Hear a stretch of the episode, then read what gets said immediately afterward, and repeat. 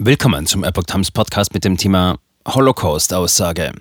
Abbas Eklat im Kanzleramt löst heftige Debatte aus. Ein Artikel von Epoch Times vom 17. August 2022.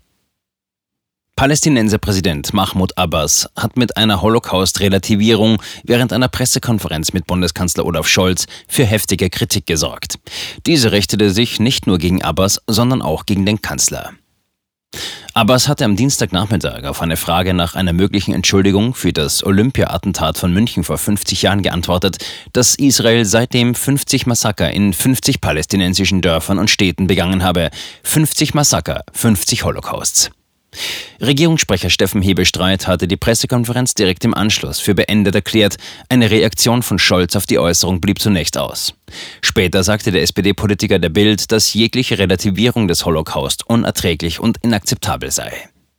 CDU-Chef Friedrich Merz sprach bei Twitter von einem unfassbaren Vorgang im Kanzleramt.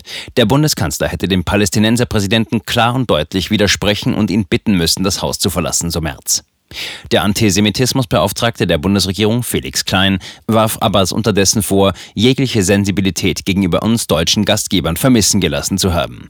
Das gilt gerade auch im Hinblick auf die gestellte Frage zum Olympia-Attentat, das von PLO-Terroristen verübt wurde. Klein sagte, er erweist den berechtigten palästinensischen Anliegen dadurch keinen Dienst. FDP-Fraktionsvize Alexander Graf Lambsdorff kritisierte Abbas ebenfalls und nahm Scholz in Schutz.